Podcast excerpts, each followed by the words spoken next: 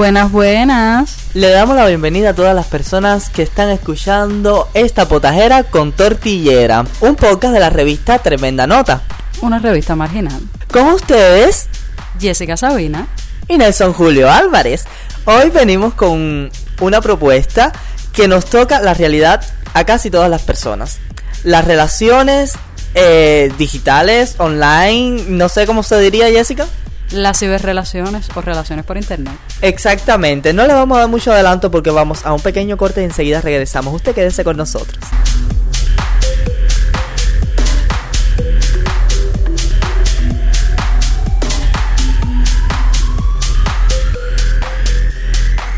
Y para todas las personas que se unen en este momento al podcast La Potajera con tortilleras, les recordamos que estamos tratando el tema de las ciberrelaciones.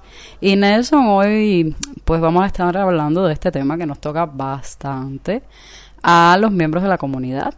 Porque eh, por lo menos yo, la mayoría de personas que conozco dentro de la comunidad han tenido alguna que otra relación por internet eh, y bueno, si no han sido relaciones, al menos hemos mantenido sexting, que es el, la forma en que se tienen eh, encuentros sexuales vía online. Cuéntame un poquito de tus experiencias en este sentido, que sé que son algunas. Bueno, Jessica, tenemos que empezar por cuándo, desde cuándo tenemos acceso a esta comunicación online, que no precisamente tiene que ser con el Internet, eh, puede ser por mensaje de texto, SMS. Recuerdo que antes que existiera el Internet, se usaba una red social en Cuba o varias redes sociales a través de los llamados MMS, ¿no? que eran como mensajes multimedia, o sea, era parecido al SMS, pero con multimedia, o sea, que incluía fotos de baja calidad y cosas semejantes, y se creaban redes de conexiones donde yo de hecho conocí a varios jevitos que tuve eh, mediante estos famosos MMS. Afortunadamente ya después, con muchos años de atraso, llegó el Internet público, o sea, Internet público, le estoy haciendo énfasis en esta palabra por el tema de que no todos en Cuba teníamos el acceso a, al Internet. Sí, porque primero fue por Wi-Fi, eh, o sea, primero la Wi-Fi eh, en los parques y después entonces se fue em, como un poco más eh, generalizando. Y bueno, ya con mucho atraso, creo que hace aproximadamente tres años o cuatro, fue que se instauró la Internet por datos móviles que entonces sí ya creció un poco más el sexting y las relaciones por internet. Eh, y bueno, con, la, con el advenimiento de la pandemia, creo que ha crecido eh, exponencialmente el tema de las relaciones eh, ciber, las ciberrelaciones, las relaciones por internet. Pero inicialmente esta comunicación estaba dada sobre todo por el costo del internet inicial, que era un costo extremadamente elevado. Me acuerdo la Wi-Fi al inicio que yo comencé con mi primera cuenta de internet eran 4 dólares la hora. Era cuando usábamos IMO, ¿te acuerdas? Que aquello era en el parque veías a las personas, tú me oyes, tú me oyes. Ay, Dios mío. Mira, yo me río, pero yo estaba en esas situaciones donde yo hablaba con mis tías mis primas de, principalmente de Estados Unidos, que es donde tengo mi familia mm, en el exterior más concentrada y más cercana. Eh, aquello era horrible, o sea, en el parque y no era yo, o sea, tú de repente oías en el banco de al lado y el de atrás, todo el mundo con la misma frase, tú me oyes. Eh, bueno, pero al mismo tiempo empezaron a crearse relaciones entre personas más íntimas, relaciones eh, donde ya era el noviecito que yo tenía en el exterior o alguien que empezaba a conocer en ese momento, el amigo del amigo que me presentaron por IMO, que también se daba mucho el caso porque somos muy dados a las presentaciones, ¿cómo se diría este tipo de presentaciones, Jessica? O sea, presentaciones, sí, presentaciones online, pero eh, son también como presentaciones de que, ay, mira, te voy a presentar al amiguito mío que te va a gustar. Algo que particularmente me parece un poco terrible, no me gusta que me estén presentando a nadie. Yo me busco mi ganado por mi propia cuenta. Ay, Dios mío, no salió vaquera. bueno, y entonces desde aquí creo que es el punto donde casi todas las personas en Cuba eh, partimos a la hora de empezar estas ciberrelaciones. Y bueno, ya ahora que estamos más diestros y que manejamos y tenemos un poco de dominio sobre las redes y más conocimiento de las redes al mismo tiempo, eh, establecemos relaciones a veces con personas que ni conocemos, o sea, personas que perfiles en redes sociales que no tenemos a veces ni puta idea de quiénes están detrás de ese perfil eh, y al mismo tiempo seguimos conversando, no, no solo de cuestiones íntimas, a veces en, debates, no sé, sociales, políticos, culturales, eh, de género, de sexualidad, de trabajo, etcétera, y al final se van creando vínculos. Y estos vínculos pueden llegar, y han llegado en muchos casos, a los vínculos ya más íntimos, más eh, privados, no sé, por llamarlos de alguna manera. Quiero que me hables, Nelson, de eh, un fenómeno que yo voy a estar, eh, o sea, es un fenómeno que ha tenido una dualidad. yo voy a estar hablando un poquito más adelante de algo, o sea, de, de una de esas dualidades de este fenómeno y, pero quiero que me hables desde tu punto de vista del, eh, de Planes Romeo, que es una red social que existe donde se establecen relaciones principalmente entre hombres. Eh, y quiero que me hables un poco porque sé que tienes experiencia en estas cosas. Te encanta el chisme. Te encanta el chisme, tocándome el punto. Bueno, no hay ningún tipo de problema. Quiero empezar que el Planet Romeo es una red social donde las personas eh, mayormente eh, van en búsqueda de algo muy específico que son relaciones amorosas y sexuales. Y recuerdo que mi experiencia no empezó por Planes Romeo, mi experiencia empezó por Badu, que es una red social, creo, que eh, la maneja Google, la empresa Google principalmente, tiene sus conexiones con, con, con Facebook y demás, porque puedes como iniciar sesión con Facebook y esto. Y son redes sociales muy específica, para esto muy específico, para buscar pareja, buscar relaciones y buscar sexo principalmente. He tenido muchas experiencias, unas un poco más aterradoras que otras. Sí tengo que decir que la mayoría han sido bastante interesantes porque al final incluso encuentro historias dentro de estas aplicaciones. Podemos encontrarnos personas que están, bueno, ya lo dije, que están buscando relaciones, pero mayormente el fenómeno ya se está polarizando hacia el sexo hacia el sexo muy específico. O sea, personas que eh, en su propio perfil te, van escribiendo como o te dejan escrito, eh, estoy buscando sexo con una persona activa o pasiva. Eh, en esto hago énfasis porque es algo que al final dentro de nuestra comunidad LGBTQ se maneja mucha, muchísimo. quién es pasivo, quién es activo, quién está haciendo esos, tipo, esos tipos de roles, también están los versátiles. Aunque en este tema de versátiles, bueno, no sé, tú sabes que yo tengo mi frase, versátil más pasiva casi transfor. o sea, esto viene más por el, ocultamiento que las personas hacen de sus roles y la vergüenza que sienten a veces de, por ejemplo, mayormente la vergüenza que sienten al, al ser pasivo. Esa vergüenza que particularmente no la entiendo muy bien, o más bien, sí la entiendo, pero no, o sea, he dejado de practicarla. Creo que en algún momento yo sentí esa vergüenza por, por mi sexualidad. Si eres una pasiva plumífera. Y tú como siempre, o sea, dejándome saber ahí en público, dejándome en evidencia. Este es un poco las relaciones que vamos teniendo a través de estas redes sociales, que las más populares en Cuba, ya mencioné, son Badus, son el Romeo, sobre todo para las personas de la comunidad LGBTIQ+, eh, pero hay plus, o sea, Oh my god. Las más populares en el mundo son Tinder y Grindr. Eh, son las que llevan la puntera. De hecho, estando en el extranjero usé Grindr, eh, que en este caso es una plataforma muy similar, en, sobre todo en la interfaz con Romeo, aunque Romeo surgió después. Y estas son las más populares usadas en el extranjero, pero en Cuba no las podemos usar por un tema de, bloqueo. O sea, la propia aplicación bloquea Cuba como eh, para que el servidor funcione dentro de la isla, pero entonces tenemos esta alternativa que es Romeo, que se ha convertido como en la más popular desde, diría, tirando una estadística así a lo loco, desde hace aproximadamente 2, 3 años a, la actualidad, se ha convertido en la red social para encuentros fundamentalmente de personas gays y trans.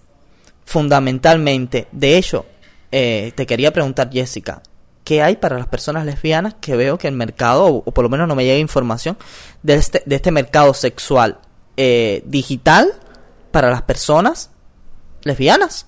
A ver, existe una interfaz, eh, o sea, existe una plataforma eh, bastante parecida a Planes Romeo que se llama Cupidos, que, que es para mujeres lesbianas, aunque he de decir que no es muy utilizada.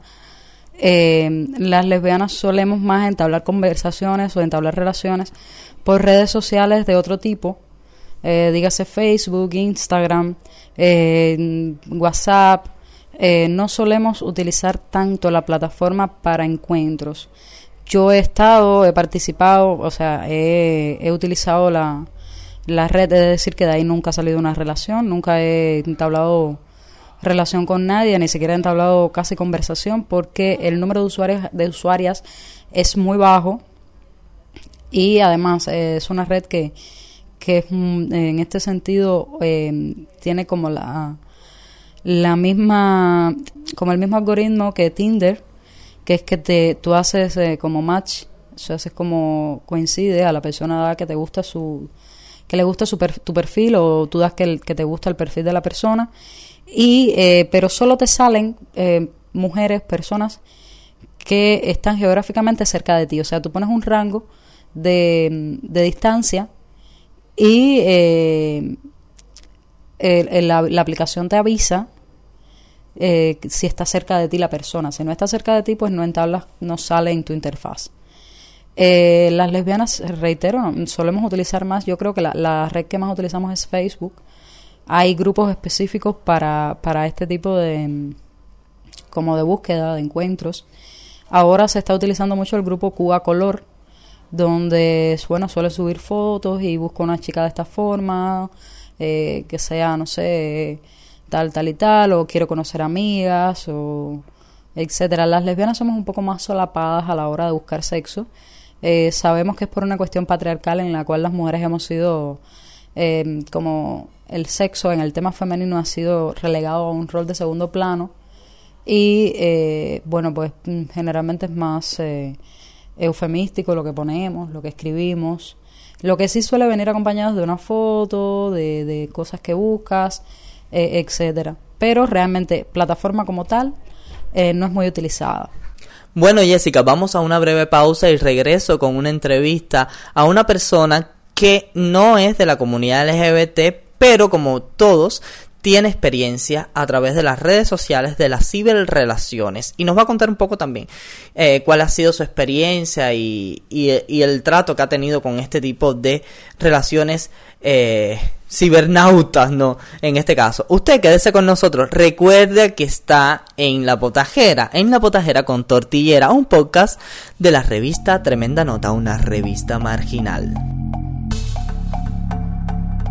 Bueno, y hoy tenemos un invitado en la potajera, en la potajera con tortillera. Tenemos a Cristian, un joven que, como muchos, durante el tiempo de la cuarentena nos hemos volcado sobre los teléfonos celulares, las redes sociales principalmente, y quién está a salvo de chatear o establecer relaciones interpersonales con otras personas, sobre todo con amores, a través de las redes sociales. Es algo ya común entre nosotros, es nuestra nueva forma de interrelacionarnos. Cristian, cuéntanos un poco cómo ha sido tu experiencia en relaciones ya, digamos, amorosas y sexuales, ¿por qué no? Eh, a través de, los chats y redes sociales. Bueno, eh, primero que todo un saludo para todos los televidentes que están acá. Eh, con respecto al tema de las ciberrelaciones, a partir del comienzo de la COVID nos hemos visto más adentrados en el tema del chateo, en el tema del intercambio de información personal con otras personas y mayormente una ciberrelación comienza, o sea, o conociendo a una persona y comunicándose con ella por medio de las redes sociales o posterior conocimiento por medio de las redes sin saber quién es la persona por una comunicación. Y sí he tenido que abordar mucho el tema de las redes sociales ya que en, este, en estos momentos confinamiento, el distanciamiento entre personas ha hecho que tengamos que recurrir a esos medios. ¿Te ha sido específicamente incómodo eh, no poder llegar incluso a contactos más directos, eh, diríamos en persona con esas personas que están chateando, porque por temas de distanciamiento social en cuestiones de COVID o también por distanciamiento en cuestiones de, no sé, de distancia, por ejemplo, de país o de ciudad, provincias. Bueno, he tenido la oportunidad de, de ir a otros lugares, conocer otros países y la comunicación entre otras personas cuando es tema de ciberrelación es muy complicado ya que choca mucho el término, o sea, de conocer a la persona solamente teniendo la información que nos brindan virtualmente. Y es un poco chocante, sí, pero a veces le encontramos ese, por utilizar alguna palabra básica, ese, ese puntico que excita, ese punto que da esa duda de conocer, de interactuar con una persona que no conocemos y tenerla de frente ya después de un tiempo de conversaciones, de plática, de intercambio de información, de fotos, pero Pienso que sí, pienso que sí, que puede ser un gran avance para la sociedad este nuevo intercambio que está existiendo en las redes sociales. ¿Te has llevado alguna sorpresa no tan agradable? Bueno, siempre nos topamos con, con esos casos, con esas personas, con esos perfiles falsos que muchas veces se dedican a, a temas con el que estamos habituados, con temas como traspaso de información personal, traspaso de quizás fotos íntimas de una persona. Y sí me he topado con algunos que otros bichitos por ahí, algunos de otros monstruos por ahí regalitos. Sí. Bueno, Cristian, y con el tema del sexting, ¿sabes lo que es el sexting? ¿Lo has practicado? Sí, por supuesto, por supuesto, por supuesto que sí. Eh, no, no diré que la gran mayoría de esta sociedad ha practicado el sexting, pero sí es algo muy habitual en estos tiempos donde la tecnología predomina en la sociedad. Y sí, sí lo, sí lo he llegado a practicar, pero siempre teniendo una detallada selección de las personas con que realizo este tipo de actividades. ¿Te da algún tipo de miedo el intercambio de, no sé, fotografía o en general servicios multimedia con personas con las cuales no tienes eh, conocimiento a veces de, de quiénes son específicamente, que por ejemplo no son personas que conoces desde mucho tiempo, son personas que empiezas a conocer a través de las redes sociales, o sea, ¿no te da un poco de temor el, eh, el, intercambio de multimedia, eh, digamos, íntimas? Siempre, siempre hay sus, sus peros y sus por qué nunca nos topamos, nunca nos encontramos con, con realidades, solamente vivimos y la realidad no me daría pena y no me da pena, o sea, ya hablando más aceptadamente, porque sí lo he realizado, pero la verdad no, y para reírnos un poco y para jaranear, tengo de vanagloriarme de lo que Dios me dio. bueno, bueno, si ustedes quieren saber qué es lo que Dios le dio a Cristian, síganlo en sus redes sociales y búsquenlo. ¿Cómo te podemos encontrar, Cristian? Bueno, me pueden encontrar en mis redes sociales, en Instagram como chris.green y en mi Facebook como Cristian Abraham. Cristian Abraham. Ay, Dios mío, un poco bíblico todo tu nombre. Eh, Cristian, en este caso, el sexting se ha convertido eh, en, también en una forma de acoso a través de las redes sociales y lamentablemente eh, incurre también sobre personas menores de edad. ¿Tienes algún criterio sobre esto? Eh, sí, sí. Como decía ya anteriormente, abordando nuevamente el mismo tema, las redes sociales están plagadas de perfiles falsos de personas o sea, el mundo para que sea mundo tiene que haber de todo. Y siempre nos encontramos desde un pedófilo hasta un asesino, hasta una persona que no tiene ningún tipo de, de inteligencia, que no tiene ningún tipo de conocimiento y a veces se aborda, se oculta su verdadera realidad detrás de perfiles falsos en las redes sociales como Facebook, Instagram, para lograr sus objetivos, ya sea recibir una, una foto de alguna persona interesante, alguna persona que tenga como objetivo y si nos vemos muy afectados en ese tema de las redes sociales. ¿Qué les recomiendo? Tengan mucho cuidado, seleccionen bien a la persona con quien se van a comunicar, con quien van a realizar acciones íntimas en las redes sociales y ¿qué más les puedo desear que una grata comunicación? Sí, exacto. Te adelantaste a una de las preguntas que tenía ahora, que era cuál, qué recomendación le darías a la audiencia en cuestiones de ciberseguridad, un poco por, llamarlo de esta manera, o tener una precaución a la hora de compartir nuestros datos personales, que no solamente es el sexting, sino datos de información de donde vives, tu número de teléfono directo, el nombre de tus padres y demás, y que tengas realmente mucho, mucho cuidado con quién comparten este tipo de información, incluso eh, para quien no es tan experto o diestro en las redes sociales, también tener cuidado con compartir temas de tu perfil como pueden ser contraseñas, correos electrónicos, que es bastante, bastante peligroso en este caso. Eh, Cristian, agradecerte tu participación aquí en la potajera con tortillera, eh, agradecerle a nuestra audiencia, vamos a un corte y enseguida regresamos.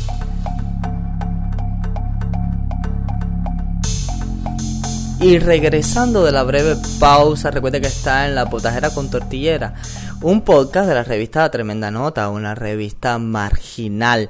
Estuvimos hablando con el joven Cristian, que nos estaba contando un poco su experiencia con las ciberrelaciones y demás, y tocó uno de los puntos bien interesantes sobre el ciberacoso. Jessica, ¿qué nos puedes decir del ciberacoso? Porque eh, yo pudiera hablar desde... Lo he recibido lo he sufrido en algún grado, pero siento que ustedes, por ser mujer o ser calificadas como mujeres, eh, tienen un acoso aún mayor. A ver, eh, la mayoría de las mujeres hemos sufrido en, en gran medida el ciberacoso, o sea, pasamos desde el que te dice hola desde el año 2018, hola, hola, hola cada tres meses, y tú nunca le respondes, pero te sigue diciendo hola, tengo un montón ahí en el Messenger, hasta, bueno, yo he tenido casos de personas que han tomado mi número telefónico de no sé qué lugar porque no está visible en Facebook y pues sencillamente me han escrito por WhatsApp o me han llamado por teléfono. Eh, las mujeres sufrimos muchísimo ese tipo de cosas. Está el que, bueno, de pronto te pone hola y tú no le respondes y te dice, ay, qué pesada tan fea o te ofende. Existen los que te mandan así de primer plano una foto de su pinga o los que te ponen pornografía en el Messenger o los que te escriben, en, bueno, en este caso las que lo tengan abierto, yo en mi perfil no se puede escribir, pero las que de pronto, el, que de pronto te escribe en tu perfil cualquier cosa o te pone una foto.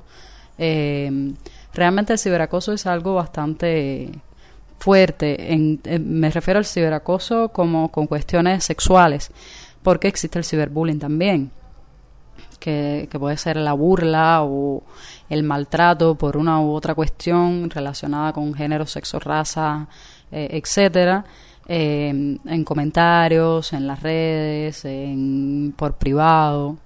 Eh, el ciberacoso es em, una cuestión a la que yo creo que deberíamos dedicarle más tiempo, tal vez un podcast, una emisión, una emisión del podcast o algo así, que, que personas narren sus experiencias, etcétera. Bueno, esto es un fenómeno que realmente deberíamos dedicarle un, espacio en este podcast bien específico porque casi nadie está exento de sufrir ciberacoso. Pero tenemos otro fenómeno que también se da sobre todo en las plataformas, en las redes sociales dedicadas a buscar parejas y sexo, que es las relaciones, mm, vamos a decir, monetizadas por dinero. Eh, um, sí, eh, relaciones transaccionales, como también se le puede llamar de una manera un poco más, diría yo, empresaria. Eh, de esto también, Jessica, nos traes un poquito de información y yo pudiera hablar de las experiencias que me he encontrado. Particularmente nunca lo he ejercido. Mm, quiero aclarar de que no estoy, eh, no estoy en contra de las personas que deciden manejar su cuerpo como deseen. Creo que todos tenemos esa libertad partiendo de que son nuestros propios cuerpos. Eh, en lo que sí no estoy de acuerdo sería en el proxenetismo. A ver, principalmente con el advenimiento de la pandemia, eh, las personas que han, que han ejercido el sexo eh, transaccional, principalmente mujeres trans, que, que es en nuestro país el, el, el grueso de personas LGBTIQ que, que, que ejercen la prostitución en lugares específicos, en La Habana, por ejemplo, creo que el más conocido es el Parque de la Fraternidad, eh, se han por, la, por el impedimento de, salir a las calles, de em, estar en espacios públicos a determinada hora de la noche, etcétera, aunque se sigue ejerciendo de esta forma y se arriesgan pues a, que los detengan, a que tengan un problema legal, eh, lo cierto es que la gran mayoría se ha mudado como al espacio virtual, o sea, a través de redes como Planes Romeo, Facebook, Twitter, etcétera, pues eh, se han establecido mecanismos para que las personas que ejercen el sexo eh, transaccional eh, sigan ejerciendo este tipo de, de, trabajo. He de decir que yo estoy totalmente de acuerdo contigo, yo no estoy en contra de la prostitución, no soy abolicionista, o sea, entiendo que hay personas que pueden decidir que, que Mm, trabajar con su cuerpo y me parece totalmente válido. Lo que yo no estoy es a favor ni del proxenetismo ni de que, o sea, yo creo que estas personas deberían tener, eh, deberían estar sindicalizadas y deberían tener una serie de opciones para eh, hacer trabajos diferentes en el caso de que lo quisieran hacer. Em, y bueno, con sindicalizadas creo que debería venir eh, un, montón de prestaciones más como em, análisis de, serología mensualmente o cada tres meses, eh, lugares donde ejercer su, trabajo, lugares que fueran seguros, espacios seguros, eh, cuidados a partir del, del sistema, personas que debieran tributar también a, a la seguridad social, a a su retiro, etcétera. O sea, nos declaramos en tremenda nota a favor de la sindicalización de las mujeres y los hombres que ejercen la prostitución. Volviendo al, tema del sexo transnacional cibernético, a partir del 2019, del 2020, perdón, que se establece el estado de cierre en Cuba, eh, creo que fue en marzo del 2020, eh, y que hasta hoy ha tenido breves eh, recesos, se ha abierto, se ha vuelto a cerrar, etcétera. Eh, lo cierto es que se han, trasladado en su gran mayoría hacia el espacio cibernético. Estuve investigando y hablando con algunas amigas trans que ejercen la prostitución, donde me explicaban que hay una serie de aplicaciones que ellas se instalan en el teléfono y que a partir de ahí ellas pues como establecen su perfil como persona que ejerce la prostitución y, y obtienen clientes, le, eh, tienen determinada interacción con ellos. A partir de ahí, pues ya obtienen, hacen su trabajo, se encuentran ya en el espacio físico. En este caso, lo que quería decir era que, que pues que se exponen también eh, en gran medida porque nunca estamos seguros de lo que está detrás del otro perfil. Y bueno, en este caso quería recomendarle a todos los oyentes un artículo que se publicó en nuestra revista hace algún tiempo del, del periodista Sadiel Mederos, se titula Dos historias de, sexo pagado en Cuba, una extraordinaria y una convencional y otra extraordinaria, en la cual había una de las historias que el, que el chico, el muchacho, era un profesor, un profesor de la, de la UCI, de la Universidad de Ciencias Informáticas, que pues que establecía eh, relaciones de tipo ciberrelaciones, pero un poco más em, em, en temas de chat, etcétera, y él tenía toda una infraestructura con personas en el extranjero donde él eh, obtenía a cambio cosas materiales, dinero, combos, etcétera, y que a la misma vez le ofrecía a estas personas como una relación sólida a través de internet. Tenía incluso personas que trabajaban para él, que eran las muchachas o muchachos que entonces hacían las videollamadas, las conversaciones por, por teléfono con estas personas. Y pues una, es una historia de sexo transaccional Mm, increíble, fácil de, fácil de leer. Eh, y está súper interesante y además he, obtenido información fuera de las revistas de que eh, es, una, es una forma de vida que se ha establecido entre muchos jóvenes cubanos. O sea, establecer relaciones con personas que viven en el extranjero y eh, obtener a cambio pues cuestiones, cosas materiales que puede ser, sí, pueden ser recargas, puede ser dinero pero que es una forma de ejercer el sexo transaccional, aunque no vaya al espacio físico. ¿Qué crees de esto, Nelson? Sí, creo que muchas personas en Cuba, y lo hablo desde el punto de vista que muchos amigos lo practican, de hecho, eh, este sexo transaccional, como, bueno, tú le llamas, para mí, bueno, al final sigue siendo una nueva forma de prostitución porque al final los seres humanos nos hemos adaptado a todos los ecosistemas en los cuales nos hemos podido mover y esto es un nuevo ecosistema, o sea, el mundo digital es un ecosistema en sí mismo y al final hemos llevado nuestras profesiones hacia ahí, como el periodismo ha ido hacia las redes sociales, hacia las páginas web, bueno, el sexo también se ha trasladado al mundo virtual y en Cuba lo tenemos muy muy presente. A veces no somos conscientes que estamos haciendo o ejerciendo la prostitución en este caso, Jessica, porque tenemos como algo en la cultura propia del cubano y sobre todo esto viene relacionado a partir desde los 90 a la actualidad. Eh, principalmente pasa por la economía, o sea, por la economía cubana, eh, donde las personas ven totalmente normal relacionarse con personas en el extranjero, a veces eh, establecen y no digo de que se estén prostituyendo de, mm, o sea, de esta forma como deliberadamente o calculadamente, pero sí lo están ejerciendo de manera inconsciente, que es establecer una relación con alguien en el extranjero por esos beneficios, aunque tú le prometes y, lo practicas al mismo tiempo la fidelidad.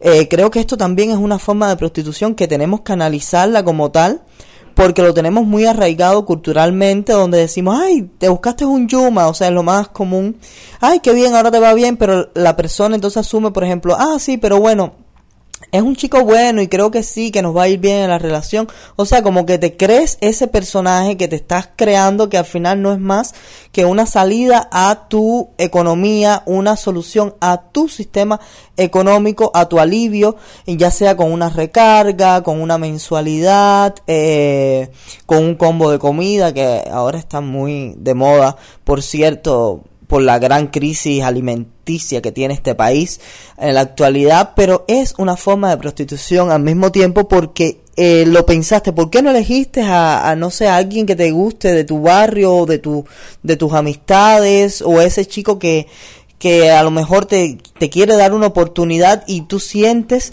que te gusta al mismo tiempo. O sea, este tema de la oportunidad, Jessica, me acaba de mirar con ojos como, um, ¿qué estás hablando? No, no, o sea, como el mutuo acuerdo, no, o sea, tú me gusta, yo te gusto, vamos a estar juntos, pero elegiste, preferiste estar con esa persona con la cual no vas a tener ningún tipo de contacto, eh, que te puede gustar en algún grado, pero al final pesan más los beneficios, los beneficios que te pueda ofrecer de recarga y demás.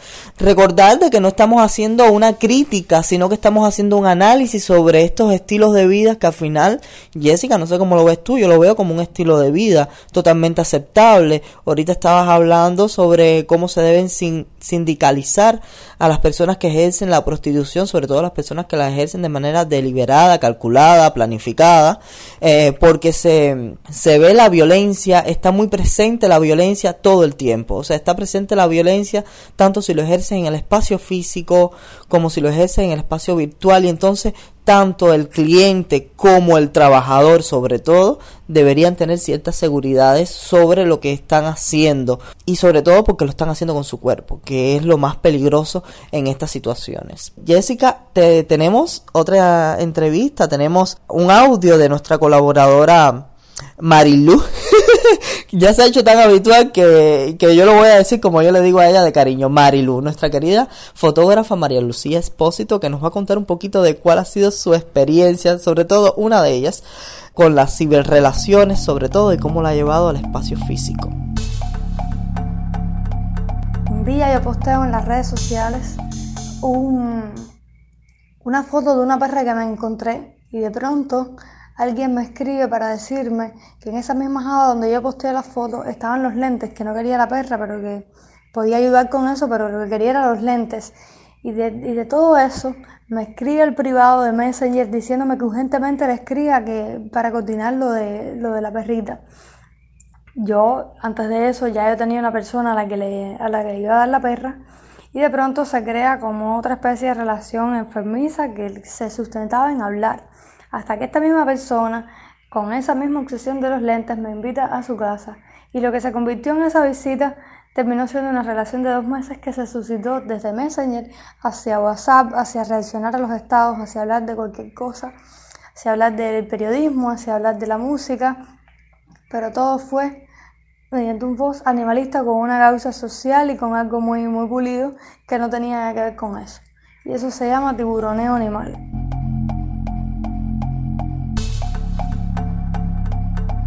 Y bueno, para todas las personas que se unen en este momento al podcast La Potajera con Tortilleras, recuerde que estamos hablando hoy de las ciberrelaciones. Y Nelson, creo que no nos queda tiempo para más.